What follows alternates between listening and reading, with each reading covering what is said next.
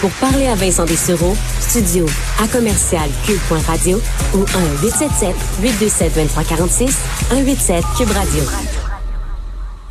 C'est l'heure de parler politique américaine avec Luc La Liberté. Bonjour Luc. Oui, bonjour Vincent. Qui a déjà dit que l'été, il n'y avait pas d'actualité, que les choses oh. bougeaient pas, que c'était mort de ce côté-là? Écoute, ça fait euh, au moins deux ans que je ne l'ai pas dit. Euh, ce qui fut une époque, mais pour vrai, là, on n'est plus dans les vacances de la construction, mais pour avoir fait de l'été beaucoup, euh, en général, là, on est là à parler du nouveau du nouveau Tigre qui arrive au parc Safari. Là. Mais depuis deux ans, on est submergé de, de, nouvelles importantes et des fois, on, on préférait parler du parc Safari. Là. Mais bon, oui, voilà. parfois, je préférais parler du dernier lion qui est arrivé. là, euh, parlons de la famille Cuomo, parce qu'on a parlé de Andrew euh, mm. dans les derniers jours, mais là, euh, il se passe quoi avec Chris, son frère? Ben écoute, c'est drôlement intéressant. Puis en, attendant de, de, de, pouvoir te parler, je regardais des, des extraits du Tonight Show avec du, Tonight Show avec avec Colbert, et il y avait quelqu'un de CNN qu'on avait invité pour s'exprimer au nom de, de, la chaîne, au nom du réseau CNN, puis en même temps au nom de, de Chris Cuomo, parce que Colbert, qui a déjà reçu Cuomo son émission, disait grosso modo, je te résume ça simplement, mais vous l'avez échappé. Euh, puis on l'a échappé sérieusement. Donc, nous, on en a déjà parlé de, de ça, de ce fameux malaise que moi j'avais, puis que d'autres ont eu, qu'un journaliste qui bénéficie euh, de temps d'antenne à heure de grande écoute puisse faire la promotion de son frère. Ça a été le cas au début de la pandémie. Il y avait un côté sympathique, c'est l'aspect, la, la, famille se retrouve, et c'est quand même assez rare, disons-le, qu'on ait euh, des, des, deux frères dans, dans, dans des positions stratégiques puis importantes, là, que ce soit des, des personnalités, des célébrités même dans leur cas. Euh, mais on a franchi une ligne qui était celle finalement de, de faire la promotion un de l'autre sans que Chris ne joue jamais véritablement au journaliste, c'est-à-dire qu'il questionne son frère sur des enjeux sérieux. Euh, on le voit ici, c'est important. On peut être en accord ou pas avec M. Legault, mais c'est important que M. Legault, M. Arruda pour la santé publique répondent à des questions.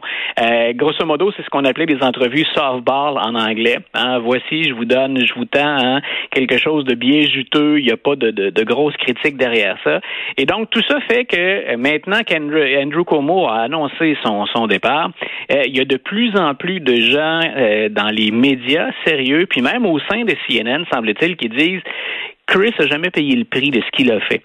Soyons, euh, soyons très clairs, soyons honnêtes. Chris Cuomo n'a rien fait d'illégal. C'est pas lui qui est poursuivi, c'est pas lui qui a des allégations, c'est pas lui qui allait être victime d'une procédure de destitution. Mais on a dit le fait d'enfreindre euh, au moins des règles éthiques, CNN ne l'a jamais vraiment puni on lui a fait comprendre que c'était pas correct. Surtout quand il a travaillé comme conseiller ou même s'il le faisait de façon informelle, on dit qu'il était au téléphone avec son frère jusqu'à hier encore. Donc, il le conseillait dans la gestion de cette crise-là. Ça a beau être deux frères, euh, à un moment donné, il y a une ligne qu'il faut tracer quelque part. Donc, pour les auditeurs de CNN, s'il y a des gens qui aimaient bien, parce qu'il est, il est euh, apprécié, Chris Cuomo en général, ça a été le meilleur vendeur pendant un certain temps dans les codes d'écoute. Il est en vacances il semble que ces vacances-là étaient prévues. Donc, ce sont les vacances estivales. On en prend tous à un moment donné ou l'autre. Euh, mais là, ce qu'on se demande, c'est quel rôle va-t-on lui réserver et doit-il payer le prix de ça? Ou CNN va tracer la ligne. Et c'est important à plus d'un titre. C'est important pour la crédibilité de la chaîne, c'est important pour la crédibilité de Chris Cuomo lui-même, mais c'est important aussi dans un contexte américain où tout est polarisé et où on a parfois l'impression que CNN peut être carrément l'équivalent de Fox News. Moi, j'ai toujours fait une distinction très claire entre les deux. Fox News fait littéralement de la propagande avec ses animateurs de fin de soirée, alors que CNN oriente souvent la couverture. Mais on ne va pas rapporter des mensonges, on vérifie les faits Là, ce que ça va donner comme impression, c'est que CNN et Fox News, c'est carrément l'équivalent un de l'autre. Alors, assurément, il y a des réflexions très sérieuses qui sont, qui sont faites au sein du personnel de la direction de CNN. Hmm. On verra. Peut-être que ces, euh, ces vacances seront plus longues que prévues. Moi, probablement pas désiré. Euh, euh, c'est du moins ce qui, ce qui semblait être la tendance ce matin. Mais on le sait, dans les médias et en politique, tout peut bouger très rapidement. Euh, Rand Paul, de son côté, d'ailleurs, dans les dernières semaines, avait, on l'avait vu dans un duel face à face avec Anthony Fauci. il est suspendu sur YouTube, YouTube, YouTube en raison de justement fausses informations. Voilà, puis ce sont pas les premières démêlées du sénateur Paul avec YouTube. On avait déjà retiré il y a quelque temps euh, la vidéo d'une entrevue qu'il avait accordée à Newsmax. Et Newsmax, c'est du sous Fox News. Là.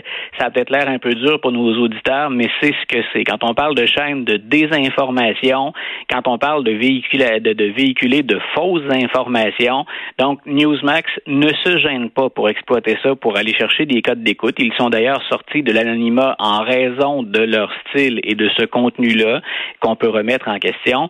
Donc, l'entrevue avec Newsmax avait été mise de côté par YouTube et voilà que c'est carrément la chaîne euh, personnelle de Rand Paul qui a été suspendue pour une semaine. C'est un premier avis officiel, donc il pourrait y en avoir d'autres, mais dans ce cas-ci, que reprochait-on à Rand Paul? Donc, on lui a reproché essentiellement sur sa chaîne euh, de faire la promotion de fausses informations concernant la COVID, en particulier sur l'efficacité du masque.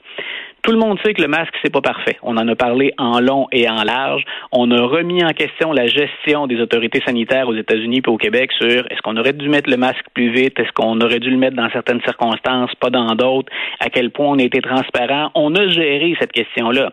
Mais les scientifiques s'entendent pour dire que parmi les moyens, c'en est un euh, auquel il faut accorder de l'importance. Puis on voit d'ailleurs dans certains États américains, je pense à la Floride en particulier, où c'est devenu un enjeu politique. Le gouverneur dit même hein, de Euh, je peux couper le salaire de gens qui, dans les écoles, obligeraient le port du masque. Donc, lui, il a décidé d'en faire un cheval de bataille politique, de liberté de choix ou de liberté d'expression. Semble-t-il que c'est ce qu'a fait Rand Paul. Sauf que YouTube a dit, nous, sur la COVID, quand on véhicule des informations mensongères, on suspend le, le compte et pour un premier avis, c'est une semaine. La réaction de Rand Paul, de Rand Paul, c'est un libertarien. C'était difficile pour lui de dire euh, je suis contre YouTube et je suis contre le fait que YouTube gère son, son service comme il l'entend. Donc il a dit écoutez, je suis un libertarien. Si YouTube décide de me suspendre, ben je vais vivre avec. Ça fait partie de leur prérogative. Mais en même temps, il est contre cette censure-là et il dit qu'il va continuer à être le porteur des récriminations ou de la colère de ceux qui ne croient pas dans le masque. Euh, moi, ce qui me désole, c'est que rendu à 16, 17, 18 mois de pandémie, qu'on en soit encore à faire la promotion de fausses informations autour du masque, des mesures barrières ou de la vaccination, Écoute, ça, ça me scie les jambes littéralement. Il y a personne qui aime la situation actuelle, puis on a tous hâte d'en sortir. Euh, on peut penser ici ce qu'on veut du, passeport vaccinal, par exemple, mais il reste qu'un minimum d'efforts qu'il faut faire conjointement si on veut améliorer ça. Puis aux États-Unis, ben on, on fait pas juste ne pas s'entendre. Dans certains cas, on rame à contre-courant. Et sachant que Rand Paul a lui-même une formation médicale, de le voir discréditer Anthony Fauci ou les autorités sanitaires aux États-Unis, ça me trouble profondément. Euh, on termine avec un sondage euh, qui donne à Biden 55% d'appui, ce qui euh, bon, qui ressort pas de l'ordinaire, mais entre autres que au niveau de la vice-présidente, là, c'est plus bas. Ben voilà. D'abord, euh, on, fait ça. Hein. on, est, on est vraiment rivé sur l'actualité. Le sondage, il est de ce matin. Euh, bien sûr, les élections, c'est encore loin. Pensons plus près, au moins, aux élections de mi-mandat, mais ça fluctue de semaine en semaine. Ce qui est intéressant dans le cas de M. Biden, dans le coup de sonde de cette semaine, c'est qu'il est en légère remontée. Donc, il semble que ces déconvenus de la semaine dernière, ben, on, on est passé l'éponge, ou qu'encore son début de semaine soit plus positif, puis qu'il en, il en récolte les bénéfices. Il obtient 55% une légère hausse de 3 par rapport à la semaine dernière, mais jamais depuis qu'il a été élu, il n'est descendu sous la barre des 50. Ce qui était troublant pour lui, c'est qu'il y a eu une lune de miel assez longue. Il est monté jusqu'à 62% d'appui ou de soutien. Donc, la baisse de la semaine dernière, ça pouvait dire, oups, on a un changement de cap à faire. Euh, il y a des bonnes nouvelles qui arrivent. Puis effectivement, au plan économique, on en a discuté tous les deux hier, il y a de bonnes nouvelles pour l'administration Biden.